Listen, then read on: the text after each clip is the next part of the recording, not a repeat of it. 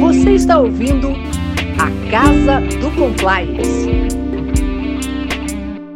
Olá, aqui é Vanessa Rich, bem-vindos ao quinto episódio do podcast Casa do Compliance, essa iniciativa da FIRA e que está nos ensinando tanto, né? São bate-papos interessantíssimos, inclusive a gente já teve com o Marcos Vinícius da CVM, com o advogado Fábio Cepeda, também com o Ícaro Leite, né, superintendente de produtos de seguros da AB3, o Cássio Amaral, sócio do Matos Filho Advogados, e hoje a gente tem um convidado muito especial. Hoje a gente recebe o Marcos Severo, que é pós-doutor em Data Science e Business Analytics pela USP, professor também pesquisador da UFG e também coordenador do grupo de ensino, pesquisa e extensão em Marketing Analytics e Machine Learning. Bem-vindo, prazer ter você aqui, Marcos.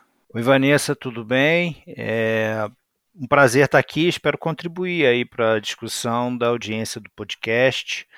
É, vai ser um bate-papo muito bacana.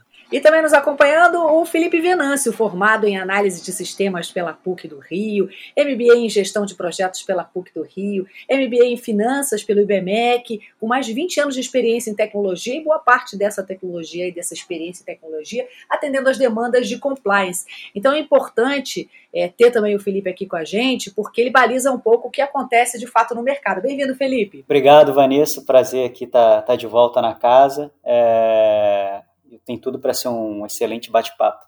Olha, nesse quinto episódio a gente vai entender um pouco mais sobre é, esse mundo, né? do data science, a importância desses dados todos. E eu queria começar, Marcos, entendendo o que é data science, qual a importância da estatística e do profissional de dados na prevenção à, à lavagem de dinheiro. Bom, é, o data science é uma área que eu, eu gosto de, de falar para os meus alunos, assim, para as pessoas normalmente, que o data science é uma área que ela é oca por dentro, ela é vazia, né? ela é formada por outras sub-áreas e por outras competências e vai depender em qual local que você trabalha ou qual sub-área que você trabalha, é, você terá uma carga maior dessas subdisciplinas. Então, uma delas é a estatística, por exemplo. É, uma outra sub-área da data, do data science é a engenharia de dados, por exemplo que seria um pessoal que trabalha mais com a parte de hardware, não necessariamente mais com a estimação de modelo e com a estatística aplicada. Então, é, foi um termo que se criou para uma realidade atual em que a gente está imerso em dados, tem uma disponibilidade enorme de dados, o mercado financeiro está aí para mostrar isso para a gente. Então, data science é como se fosse um guarda-chuva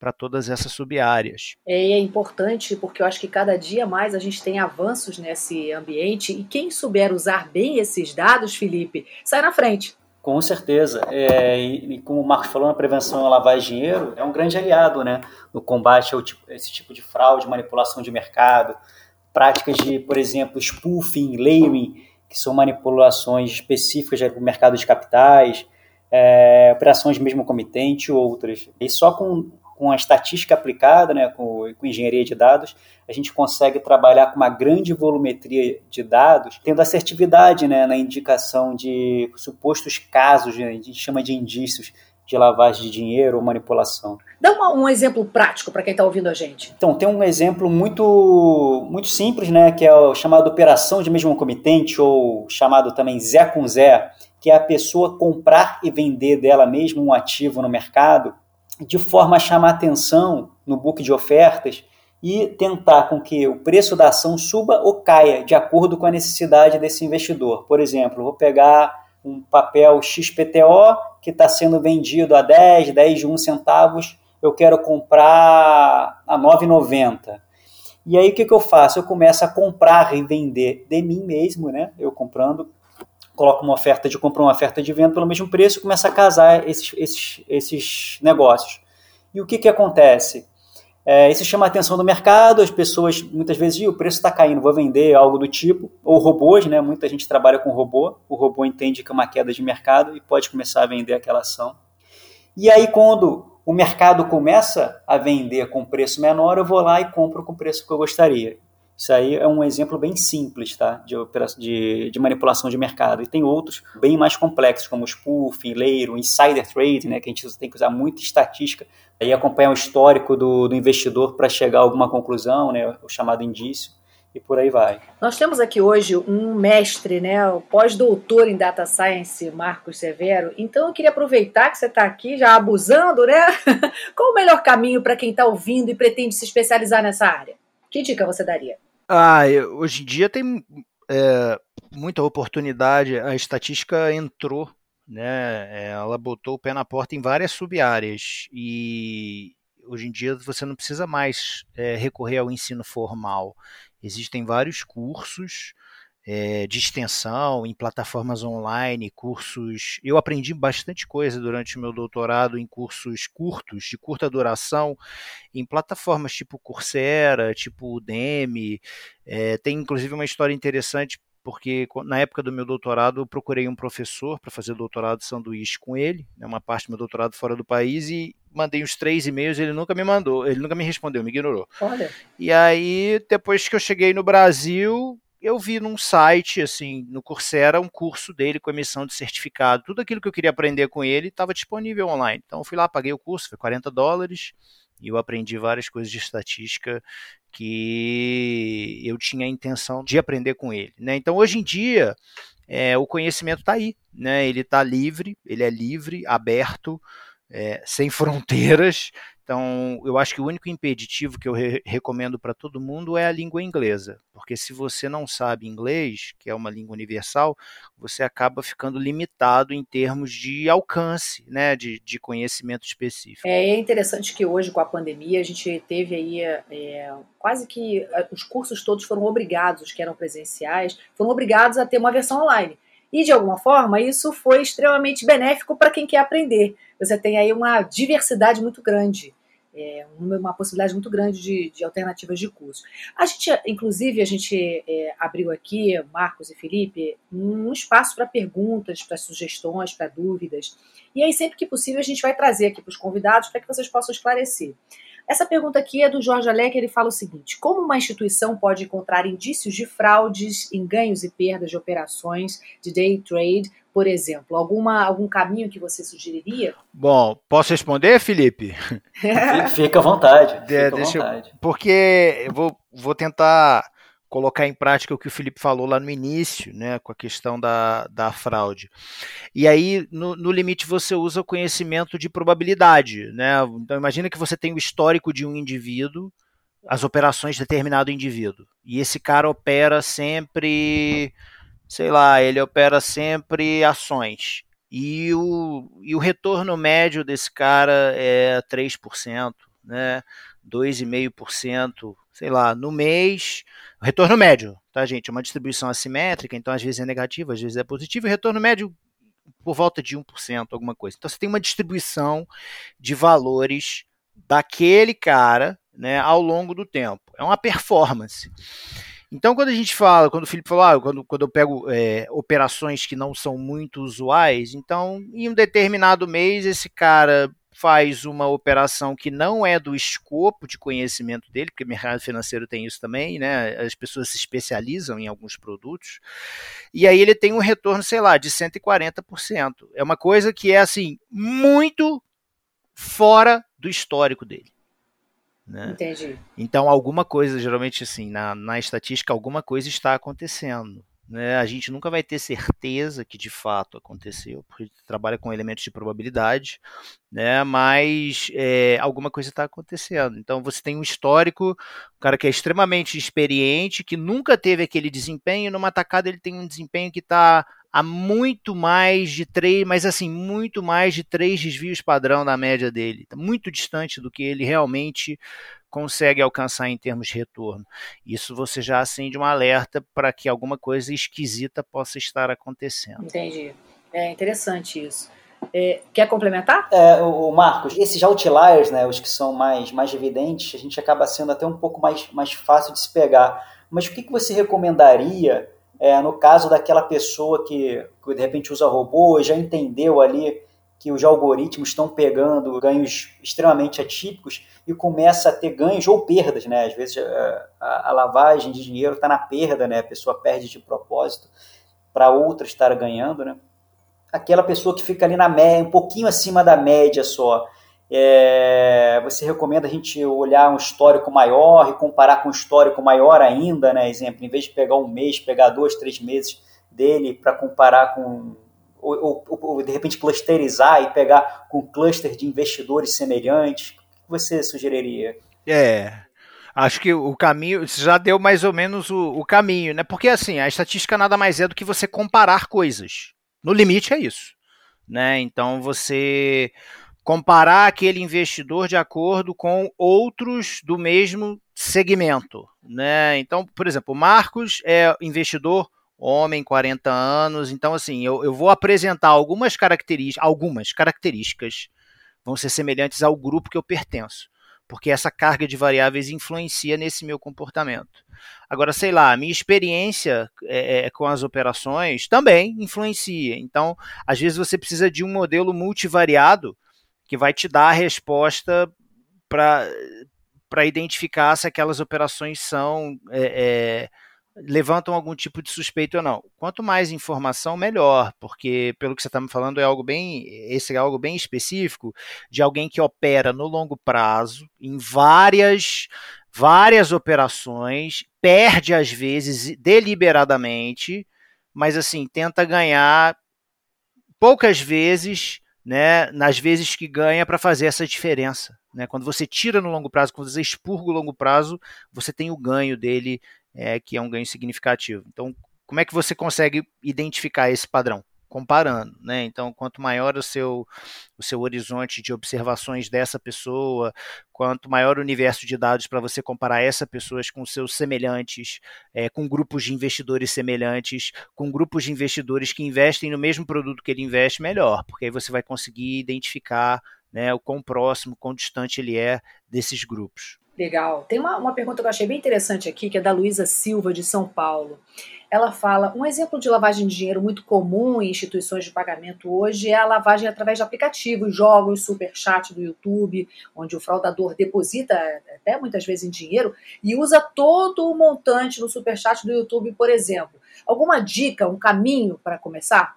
Esse caso é interessante, realmente eu, eu já vi tá, e tenho visto cada vez mais, mais frequência são pessoas que de repente utilizam fintechs, meios de pagamento. O que, que eles fazem?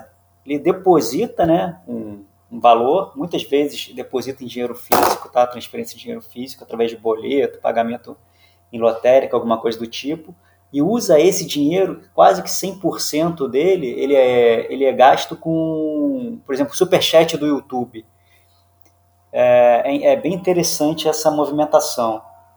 É, alguma dica aí de como a gente monitorar, algum caminho, o que, que você sugeriria? É, eu, eu imagino, eu já, eu, essa ferramenta eu conheço porque dizem assiste algumas lives, né? E aí a gente vê as pessoas, geralmente as pessoas pagam para fazer as perguntas, né? Você abre lá, ou, ou como doação mesmo, né? Você tem essas pessoas fazendo live assim.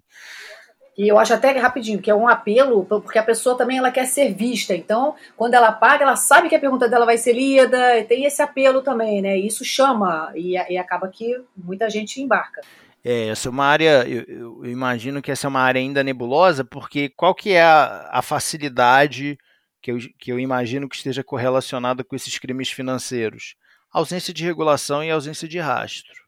Né? Então, Quanto menos rastreável as operações e a fonte do dinheiro e a transmissão do dinheiro, mais fácil é cometer crime, eu imagino, né?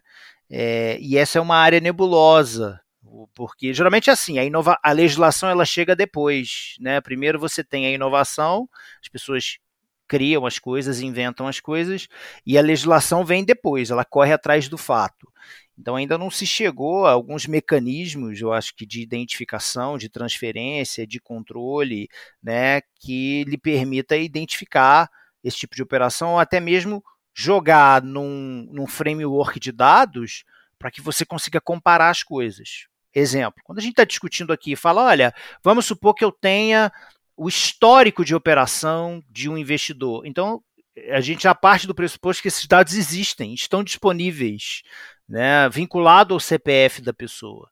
E aí, quando a gente joga para essa realidade do superchat, nada disso existe ainda. Né? É uma realidade que ela é muito ainda é, pouco legislada. Então imagino que seja mais difícil conseguir aplicar esses padrões de análise né, e, e de comparação de grupos nessa realidade. Isso nesse momento, né, no que a gente conversa agora, não sei como, como vai ser daqui para frente. Entendi. É, e o próprio mercado de criptomoeda né, é um grande desafio em relação a essa questão de é, regulação, lavagem de dinheiro. É, esse, esse é um tema bem interessante, porque, enfim, toda hora a gente tem agora essa investigação toda em cima desse mercado. Como não tem muita coisa que não é regulada ainda, é, passa a sensação de que, beleza, vou me dar bem ali, vai dar tá tudo certo, ainda não tem uma regra muito definida. Exatamente o mesmo processo quando começaram as redes sociais, que não tinha uma regra muito definida do que, que era assédio, o que, que era é, é, é sei lá, racismo, ou, ou, o, que, o que, que infringia a lei ali, né? Até onde você podia ir. E as pessoas vão surfando essa onda e é, e é realmente extremamente preocupante. E eu acho que isso vai mudar. Eu acho que tem muito para mudar ainda a legislação, principalmente no Brasil, a, é, lei geral de proteção de dados. O que eu gosto de comentar é que nós somos reféns do presente. A gente acha que a realidade vai ser sempre daquele jeito. Então, eu estudei graduação junto com o Felipe. Na mesma época, ele vai se lembrar disso. Cara, em 1999, o professor fumava dentro da sala de aula. É, exato. Aluno, se quisesse fumar, ele fumava na janela. A gente estava lá na PUC e a pessoa fazia isso. E aí hoje, quando eu conto os meus alunos, pô, a gente está em 2021, cara. E isso em 1999. Os alunos falam assim, não é possível. Assim, é possível. Quando você olha para o passado, né, você fala, como assim? Então acho que daqui a algum tempo, quando a gente olhar para trás, a realidade da, das redes sociais, essa disseminação de dados, é, por exemplo, a facilidade com que eu obtenho os seus dados, por exemplo, Vanessa, você me dá seu nome completo aqui, se eu jogar aqui no Google, eu vou achar tudo. Acha tudo, você, é verdade. Né? Sem te conhecer pessoalmente, sem né, nada disso. Então eu acho que isso deve mudar daqui para frente. É, e, e, a gente tem mais uma, uma questão aqui que, que eu queria abordar. Tratando-se de mercado financeiro, a, a volumetria é relativamente enorme. Né? Existe uma alguma indicação aí de utilização desses dados históricos para analisar o comportamento do investidor em possíveis práticas não equitativas, tipo seis meses, 12, três meses? Bom, primeiro te responder de maneira técnica. Com 30 observações, a gente consegue um histórico que atende a um teorema básico da estatística. Então, eu consigo achar um padrão do comportamento do índice, por exemplo, com 30 dias. Eu consigo achar um padrão de investimentos do Marcos enquanto investidor, se eu tiver 30 operações do Marcos logicamente, como essa amostra é pequena, é, eu vou ter um pouco de ruído. Então, ah, se eu fizer uma análise do índice Bovespa nos últimos 30 dias, ele vai estar carregado pelo curto prazo do que aconteceu nos últimos 30 dias. Quanto maior a amostra, eu consigo acertar mais a minha previsão e acertar mais envolve não só acertar na direção, mas diminuir a variabilidade. Né? Então, por isso que é importante uma quantidade relevante de dados né, amostrais de determinado, falar assim, de determinada unidade observacional. Como assim? Ah, eu quero analisar o Marcos enquanto é, investidor. Tudo bem, pega um número gigante de operações do Marcos. Ah, eu quero analisar o comportamento da Petrobras né, ao longo do tempo. Pega uma quantidade relevante de marcações de preço da Petrobras ao longo do tempo. Isso te permite ter uma informação fide mais fidedigna do comportamento daquele ativo que você está analisando seria que o volume de amostragem te dá uma segurança maior para você, você é, falar, enfim, e ter mais segurança dentro daquele assunto que você está abordando, dentro daquela questão. É, deixa eu, assim, é, operacionalizar isso que eu estou falando em outra realidade. Sei lá, eu quero fazer uma previsão sobre o salário da Vanessa no mês que vem. Aí eu pego os últimos 30 meses, né? Então, assim, eu tenho uma informação fidedigna, porque eu tenho 30 meses. Entendi. Só que, por exemplo, os últimos 30 meses são viesados, porque eu não sei qual é a sua idade, mas muito provavelmente, quanto, quanto mais velho, assim, mais velho você fica no, no mercado, maior o seu salário. Então essa informação vai estar tá carregada. Então alguém pode falar assim: não pega 30 meses, pega 150 meses da Vanessa enquanto funcionária. E aí eu tenho uma amostragem maior, eu vou errar menos na minha previsão, porque 150 Entendi. meses eu expandi o horizonte temporal, entendeu? Uhum. É, e de ordem prática, é, Felipe, dentro do, desse mercado, de fato, quanto mais informação você tiver, mais chance você tem de acerto. Eu diria até que é quase como se você conseguisse prever né, a movimentação. Sim, exatamente. E quando a gente fala de, inclusive, de inteligência artificial, inteligência artificial nada, nada mais é do que estatística pura aplicada. Você analisar todo o comportamento histórico e está é, conhecendo o futuro e prevendo, é, conhecendo o presente e, e prevendo o futuro. É, a gente fala muito da machine learning, de inteligência artificial, os robôs que estão vindo, robôs que já existem, né? É, eu tive ano passado, ano passado foi pandemia, ano retrasado no Web Summit em Lisboa, que é uma das maiores feiras de tecnologia do mundo, eu vi um robô me servir um sorvete. Então, é tudo através da, lógico, toda, toda a informação visual que hoje eles têm, mas também probabilidade estatística aplicada ali e com grande capacidade de processamento para em tempo real ele tomar as decisões mais assertivas. Então, eu creio que hoje é muito importante, né? Quanto mais dado, mais informação você tem, melhor sua capacidade para prever o futuro. Identificar, obviamente, as fraudes, o que passou, a manipulação de mercado, a lavagem de dinheiro. Só que a gente entra aí numa, numa grande um grande problema nas organizações, né? Porque quanto mais dado você tem, mais cara a sua capacidade para processar isso tudo. Cada organização tem seu apetite a risco, né? Contrata softwares um pouco mais baratos ou contrata uma capacidade de processamento um pouco menor, mas, é, e assume o risco de estar tá deixando passar alguma coisa ou tá gerando um, um falso positivo que não é. Mas aí não é uma economia porca, não? Sim, na minha opinião é, entendeu? Mas cada um tem seu apetite a risco. E isso acontece muito no mercado, tá?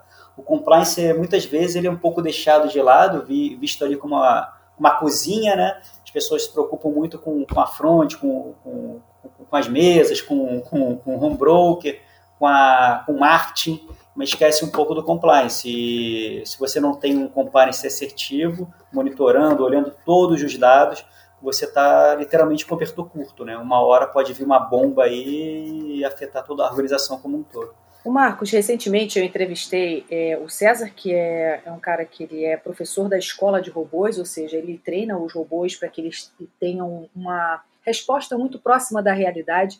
E também a Bea Carvalho, que ela se diz uma palestrante motivacional que trabalha é, com o futuro. Né? Ela é quase como se ela te preparasse para o futuro. E, e, dentro desse, desse contexto dos dois, é, o que eu observei é essa preocupação em quase que conseguir prever o que vem pela frente, se cercar de tal forma com os dados que você não corra riscos de ser surpreendido. É mais ou menos isso? É, mas é, eu vou te falar, vou te responder com um argumento da série temporal. A gente tem um problema clássico. Eu entendo os robôs. Você consegue programar o robô para ele fazer alguns investimentos. Só que quando a gente trabalha na área de investimento, a gente está lidando com um negócio chamado série temporal. É uma série de tempo toda série de tempo ela possui algumas características que são próprias dela. Primeiro é um movimento aleatório, natural. Aleatório, às vezes vai para cima, às vezes vai para baixo, é um movimento aleatório. Tem um outro movimento que é o um movimento de tendência. Às vezes você naquele momento, naquele espaço de tempo, você tem um momento de tendência, e aí, sei lá, a bolsa hoje está 114 mil, mas ela já teve 130 mil. Ela pegou uma tendência, foi até 130, e depois ela começou a cair. Esse é um outro componente. Você tem um terceiro componente que é um componente sazonalidade. Né? Então você tem várias pessoas aí que estimam um gráfico da, do Ibovespa em dólar ao longo do tempo e eles conseguem mostrar que há um movimento sazonal em ciclos né? É, da, do Ibovespa. Só que você tem um que nada consegue prever. Sim, você pode falar que consegue prever, mas você não vai conseguir prever, né? Que é o que se chama de quebra estrutural. A quebra estrutural é um movimento, é uma variável que é exógena à série. É uma coisa que ninguém consegue, assim, conceitualmente, ninguém consegue prever. É uma pandemia, por exemplo é uma é uma pandemia ou é o Cristiano Ronaldo dar uma entrevista, eu esqueci a marca, o Felipe deve saber, se lembrar disso, aconteceu agora. Falar que, acho que foi Coca-Cola. Não, Coca bebo Coca, não bebo Coca-Cola. Ninguém Isso ia imaginar aquilo, verdade. É, e aí no curto prazo, curto prazo, porque no longo prazo estudos mostram que isso já vai convergir para os lucros da empresa, beleza. Mas quem opera no curto prazo, aquilo não é previsível né, o, o, a quebra estrutural ela não é previsível né, por, por conceito. Qual, e aí qual é o problema? Se você opera no curto prazo, é, você está sujeito a quebras estruturais. E uma quebra estrutural ela pode te quebrar efetivamente, porque como você não tem como prever, né, você fica, você não consegue ficar imune a isso. É como se a, a leitura do aleatório e da tendência fosse impraticável, e é isso mesmo. Sim. Mas assim, o, que, o aleatório é algo aleatório. Agora, a quebra estrutural é algo pontual que acontece num momento e que é imprevisível né? E que ela vem e naquele, naquele momento, naquele dia que ninguém sabe, acontece tal coisa. Sei lá, é aquele navio gigante que ficou há um tempo atrás, há três meses atrás, que ficou parado lá no canal de não sei aonde. É uma pandemia, é o, sei lá, o, o presidente de um país falando que vai interferir na gestão de uma empresa pública. É esse tipo de coisa. Né? Isso é imprevisível. Por isso que a proteção de carteira dizem que é extremamente relevante, que é você ter uma natureza de diferentes ativos né, na sua carteira de investimento, ação, fundo imobiliário, moeda, metal, né? É, e assim por diante, porque isso vai é, dirimir esses tipos de problemas. A, gente observou aí na pandemia um encurtamento, é, acho que do processo das empresas realmente da preocupação que elas tinham, por exemplo, com toda a parte online, né, os serviços online. E, de alguma forma, eu acho que essa preocupação e essa movimentação acelerou uma série de processos. Então, eu queria saber com você, Felipe, se você observou uma mudança nas empresas em relação a essa preocupação em estar mais bem monitorada de dados e informações. É, sim, a gente, a gente viu isso, tá? É Inclusive, o número de. Você, acho que até saiu algumas notícias, né? o número de fraudes aumentaram significativamente na, na pandemia agora. Seja desde a fraude mais simples, aquela que você recebe lá um, um SMS no celular dizendo que sua conta vai ser bloqueada e o link é um link fake, né? Então já deixo aqui, nunca cliquem em link de SMS, jamais, jamais. Não façam isso. É... E então assim, as empresas começaram a, a cuidar um pouco mais de perto, né, os olhares um pouco mais atentos em relação a essa questão da segurança, fraude, é, lavagem de dinheiro, manipulação de mercado, é, todo, todos esses requisitos. Inclusive, os reguladores continuam, né, e continuam monitorando o mercado, e isso a gente tem que falar, a CVM, a BSM, né, do lado da mercado de capitais, é, em nenhum momento pararam, continuam olhando e monitorando cada vez mais de perto, com ferramentas cada vez mais modernas, equipes preparadíssimas. É, o cerco, digo, o mercado financeiro hoje é bem difícil, não é impossível, tá? É bem mais difícil se lavar dinheiro. É manipular, é o que se fazia, como o Marcos falou, o professor que fumava, antigamente fumava-se em avião, né? E dentro do avião fumava-se.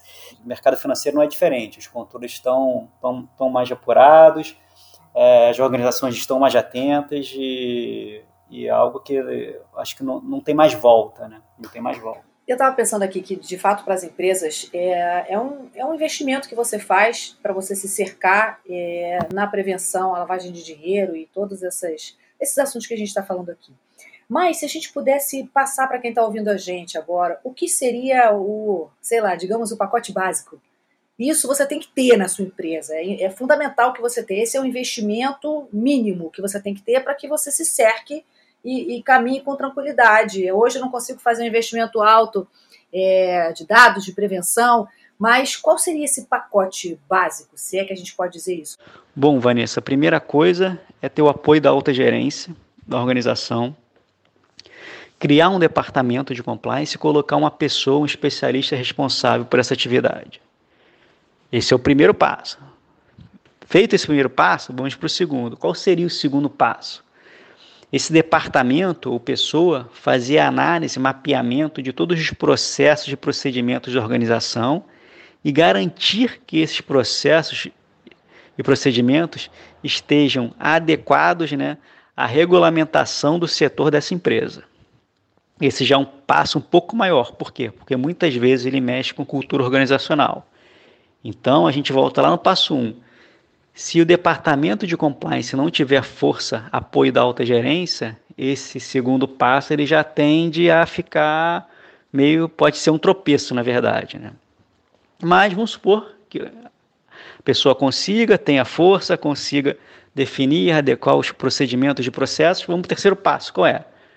A gente tem tudo definido, tudo que eu faço, estou fazendo, mas será que estou fazendo mesmo? Então, vai precisar de um software para fazer o monitoramento da operação da empresa e esse software vai alertar o compliance sempre que encontrar alguma tipicidade.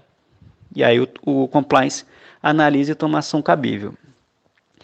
E isso tudo que a gente falou aqui, suportado por uma equipe multidisciplinar, ou, ou terceiro, ou de colaboradores da organização. Advogados para a parte de regulamentação, estatísticos para a parte de teste dos modelos de software, software, que é tecnologia, e segurança da informação. Acho que é uma empresa com isso já consegue dizer que ó, estou no caminho certo para ter um bom departamento de compliance tem como a gente pensar no, no, que seria o básico, né? Como você falou, é você ter um mínimo de infraestrutura dentro da sua empresa para que você se cerque. É aquela segurança mínima, eu diria, Marcos, de dados. É, eu, é, uma coisa que da sua pergunta, sua pergunta é muito boa e ela aliada com a resposta do Felipe, ela precisa ser pontuado o seguinte: a área de dados como ela é uma área que recebe contribuição de várias sub-áreas diferentes, você precisa de pessoas de áreas diferentes, porque esses conhecimentos são complementares. Então, se você não tiver pessoas de áreas diferentes dentro da sua empresa, talvez você não consiga elaborar um, um não só um sistema, mas uma rede de conhecimento adequada sobre a natureza dos dados. Então, o que, que eu estou querendo dizer? Um estatístico ele é muito bom para fornecer algumas respostas né, sobre relacionamento de variáveis, distribuição de probabilidade, modelos analíticos. Só que se você tiver uma pessoa também da área de economia comportamental, que também ela também sabe analisar dados, mas ela consegue dar uma visão diferente é, do investidor enquanto comportamento. Por quê? Porque um mercado é, financeiro é um mercado de expectativa. E as pessoas reagem de acordo com as expectativas. Então, as nossas premissas elas não são fixas ao longo do tempo, enquanto nós somos investidores. Nós reagimos ao que está acontecendo à nossa volta, a notícias, ao que a gente vê no mercado financeiro. Então, a gente vem observando aí um movimento enorme do pessoal indo para a renda fixa nos últimos dias, e aí os influenciadores ficam doidos. Não, não vai, volta. Né? Por quê? Né? Porque os indivíduos eles são irracionais na tomada de decisão e o estatístico não sabe isso. Né? Então você também precisa ter uma pessoa que conheça economia comportamental e a natureza dos dados provenientes da economia comportamental. Essa pessoa vai ajudar o estatístico a identificar por meio de modelos ou por meio do, do padrão dos dados algo que pode estar esquisito naquele padrão. Né? Então é, foi muito importante essa pergunta e eu fiz questão de pontuar essa questão junto com o comentário do Felipe. Que mitos tem ainda nesse mercado, Felipe? É, assim, eu estava ouvindo o Marcos falar sobre os influenciadores. Que mitos ainda persistem e que as pessoas caem ainda e não conseguem enxergar o, o que de fato é fundamental para suas empresas nesse sentido? O primeiro mito é de que não tem necessidade de ter compliance, compliance tem o eu compliance, né? Se eu coloco uma pessoa da empresa que é só para é, só para assinar, você não tem processos definidos, é, isso tem que acabar, né? E, em contrapartida, vem um mito né, daquelas organizações, né, que, é, pelo incrível que pareça, em 2021 ainda tem, temos diversas organizações fornece, é, oferecendo ganhos mirabolantes, e as pessoas é, caindo com ótimos discursos, uma oratória maravilhosa, sites bem feitos, e na verdade tem uma pirâmide por trás, alguma coisa do tipo. Isso também, é, pelo incrível que pareça, às vezes é, as pessoas têm que saber que não existe fórmula mágica, não existe ganho miraculoso, senão aquela pessoa não estava ali oferecendo, né? Para que, que eu vou oferecer um negócio que se eu posso, se eu posso ganhar todo dia 10% ao mês? Então, tomar cuidado, a gente tem que tomar muito cuidado. Os fraudadores, a pilantragem, a picaretagem está aí escancarada, a gente recebe, eu, eu, eu, recebo muito, muito SMS de, de promessas mirabolantes, investimento, ligações, tem que tomar cuidado, acreditar em empresas sérias, e na organização você tem um compliance bem estabelecido, com suas normas, é, suas regras internas, controles internos, auditoria interna, não tem muito como fugir disso não. Marcos, uma empresa que se preocupa com todas essas informações, ela de alguma forma ela não só consegue se situar melhor no, que está acontecendo no momento, mas também prevenir possíveis problemas. E essa rede de proteção que ela coloca quando ela tem acesso a esses dados todos, ela consegue até se posicionar melhor no mercado. Com certeza. É, eu imagino que, que isso é um fator. É, falando agora sobre marketing, né? Que é a minha área de pesquisa também. É, ela consegue se posicionar de maneira diferente das demais, porque ela está oferecendo um atrativo é, adicional, que é a questão da segurança. E eu acho que isso é um fator relevante nesse mercado. O que me chama a atenção no mercado financeiro muito é como as pessoas são irracionais eu converso com eu converso com alguns colegas meus quando eu entrei no mercado financeiro falei não vou entrar no mercado financeiro tem muito economista né então as pessoas são as mais racionais possíveis. Lê do engano é onde as pessoas são as mais irracionais possíveis então, é, é, é, um lugar onde o Felipe falou de fraude. Às vezes você encontra pessoas que falam: não, olha, eu invisto aqui e tal, mas um cara me ofereceu ali um, uma opção de investimento fora do mercado financeiro que promete ganhos garantidos aí, sei lá, de. Vou, vou falar baixo, porque tem alguns que oferecem mais, né? 4% ao mês. Ah, não. E eu, aí você fala assim, cara, como assim, cara?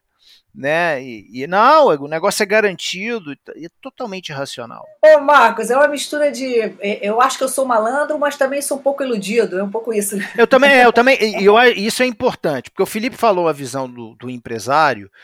E, e aí, às vezes, eu ofereço sempre um contraponto assim. Eu acho que a gente tem que assumir também que às vezes as pessoas sabem que aquilo não é fidedigno, que aquilo não é bem ilícito, mas eu, eu tô falando isso porque outro dia vi até um print aí rolando, o cara falou assim, ah, eu sei que é pirâmide, mas pirâmide é legal desde que você entre no início. Então, tipo assim, o cara, o cara sabe, né? Algumas pessoas elas sabem. Sabe. Então, eu, a gente tem que assumir isso também, né? Arca, talvez arque com risco, né? Eu quero, eu é. quero arriscar, tudo bem, tá tudo certo. Se eu é. perder no final o dinheiro todo, tá não, e, é. é. exatamente isso. Tem, tem pessoas no mercado, né, de capitais que estão ali apostando, como se estivesse apostando num cassino, literalmente, tá? Isso existe. Isso não é não é mito não, isso existe. Aí, aí já vira suicídio, Não, né? Já só pontuar como... uma, uma coisa importante que o Felipe falou, e aí a tecnologia entra, o Felipe já deve ter lido algo sobre isso, porque é da área dele, né? É, com a democratização dos dados e essas plataformas de investimento, ficou tudo gamificado. É, exatamente. Então, é, se, se você assumir que muitas pessoas, que existe uma correlação entre as pessoas que estão no mercado financeiro, elas são mais propensas ao risco e elas são mais propensas a se tornar viciadas. Com a questão dessas plataformas de investimento que são gamificadas, que entregam o preço dos ativos em tempo real, no curto prazo, que enviam notificação para as pessoas, isso meio que vira uma, é, uma mistura explosiva. Né? E muito, muitos de, dessas plataformas elas é, lembram cassino, justamente para atrair a atenção dessas pessoas. Exatamente, exatamente. Cria uma ilusão, cria uma sensação de que você vai se dar bem. É exatamente isso. É. E aí, quanta gente, quanta gente resolve por. É, é, é, é, consciente o negócio. Eu sou, eu sou consciente que eu vou fazer. Tudo bem, se eu me der mal, me der mal no final, tudo certo. E, e assim, aí agora eu vou dar uma visão comportamental, que eu leio muito sobre comportamento humano. O ser humano ele tem a tendência de não controlar muito o que ele faz. Existe uma baixa correlação entre o que a gente fala e o que a gente faz. Isso é comum, já se sabe na pesquisa sobre comportamento do consumidor. Eu participo de alguns grupos de, dos investidores, de investidores, e aí existe uma plataforma online que ela é gratuita, ela é muito boa. Não vou falar o nome, mas enfim, ela é muito boa, em que você integra com as suas operações. Né? E aí você tem um dashboard da sua carteira para você saber se você está performando bem, se você saber está performando mal, você consegue ajustar a sua estratégia, né? E aí, olha só, para minha surpresa, quando eu descobri, eu compartilhei com um monte de gente. Eu já devo ter até mandado para o Felipe isso. E aí, para minha surpresa, quase ninguém vinculou na é, a sua carteira a esse serviço. Por quê? Porque tem as pessoas não gostam de ver perda. tem gente que performa abaixo do mercado não gosta de ver perda. As pessoas normalmente não gostam de controlar, elas são normalmente desorganizadas e aí isso gera um problema. Né? Isso gera um problema porque muito provavelmente as pessoas estão perdendo dinheiro né? por conta desses comportamentos. Né? É importante a gente pontuar isso. No mercado financeiro isso existe bastante. É, e fica numa zona de conforto ali. Ô Marcos, eu, eu, queria, eu queria fazer uma pergunta que, que, eu recebo ela quase que semanalmente, não diria, mas uma vez por mês alguém vem sempre falar com a gente, né? Questionando se existe uma forma de criar um sistema que não gere falso positivo. O que eu falo é, não tem como, tá? Porque comportamento a gente pode tentar estimar, obviamente, mas tem uma, tem uma imprevisibilidade e aí a gente prefere sempre fazer o corte para gerar mais do que deixar passar alguém. Esse é o meu pensamento. Aí eu queria saber um pouco de você, o que, que você pensa e o que, que você acha. A sua resposta, você está certo as duas vezes. A sua resposta ela está correta, porque a gente trabalha com probabilidade. Você nunca vai ter certeza de que aquilo de fato ocorreu isso é um problema você falar isso para as pessoas, né? E, e aí, assim, eu, eu, participo de um grupo de investidores que a gente brinca muito, e aí geralmente eu falo assim. É, hoje tudo pode acontecer, inclusive nada, né? no mercado financeiro. É. é, porque a gente nunca sabe o que de fato vai acontecer e a gente trabalha com probabilidades. Então a estatística ela não te responde se é ou não é ela te dá uma probabilidade de aquele, aquele determinado evento é um evento muito raro o suficiente né, para você argumentar que alguma coisa esquisita aconteceu naquele momento. Só que pode ser aleatório, que é o erro tipo 1. Né? O Felipe conhece, porque ele fez estatística, eu sei que ele conhece. Mesmo, ó, mesmo você identificando que aquilo é muito raro, que há uma, proba uma probabilidade grande daquilo não ser aleatório, há a probabilidade do complemento, ou seja, que é ele ser aleatório, que se algo ter simplesmente acontecido por acaso. Né? Então, não existe, não existe uma resposta é, fidedigna que fala, não, beleza, você acaba é, trabalhando com as probabilidades. Mas eu acho que a sua estratégia está correta, Felipe. Quando você prefere filtrar mais pessoas e pegar mais pessoas, inclusive aquelas que não tenham cometido fraude, mas você pegou essas pessoas e as pessoas que cometeram fraude, é melhor você fazer esse sistema do que fazer um sistema mais frouxo e deixar de fora eventuais pessoas que cometeram fraude. Exatamente, exatamente. É, é, assim que a gente pensa e é assim que a gente faz, né? Mas, obviamente, sempre tem o um questionamento. não, mas tem, não pode gerar falso positiva. Né? Já aí a gente já aprendeu aqui como é que é. É. Nossa, amei esse papo com o Felipe Venâncio, com o Marcos Severo aqui na Casa do Compliance. Olha, eu vou te falar, a gente vai aprendendo. Cada podcast desse a gente aprende mais um pouquinho. Eu, então, tenho aula toda vez. Adoro. Quero muito agradecer mais uma vez aos dois, viu? Bom, agradeço aí pela oportunidade. É, foi um prazer, me coloco à disposição aí sempre para conversar sobre esse assunto. É, além de trabalhar com a área de dados, eu sou apaixonado pelo mercado financeiro. Nosso grupo de pesquisa ele divulga um boletim mensal sobre é, a variação, o comportamento do índice Bovespa e outros índices no mês, né? Então acho que é, se eu puder contribuir, vai ser sempre um prazer. Só deixar um recadinho, pessoal que investe, muito cuidado, viu, gente? Não é só porque você gera do, um gráfico de duas variáveis que elas estão se movendo ao, assim, no mesmo direcionamento, na mesma direção, que significa que uma causa a outra, tá? Não tem nada a ver, o comportamento pode ser meramente aleatório. Fica a dica, né?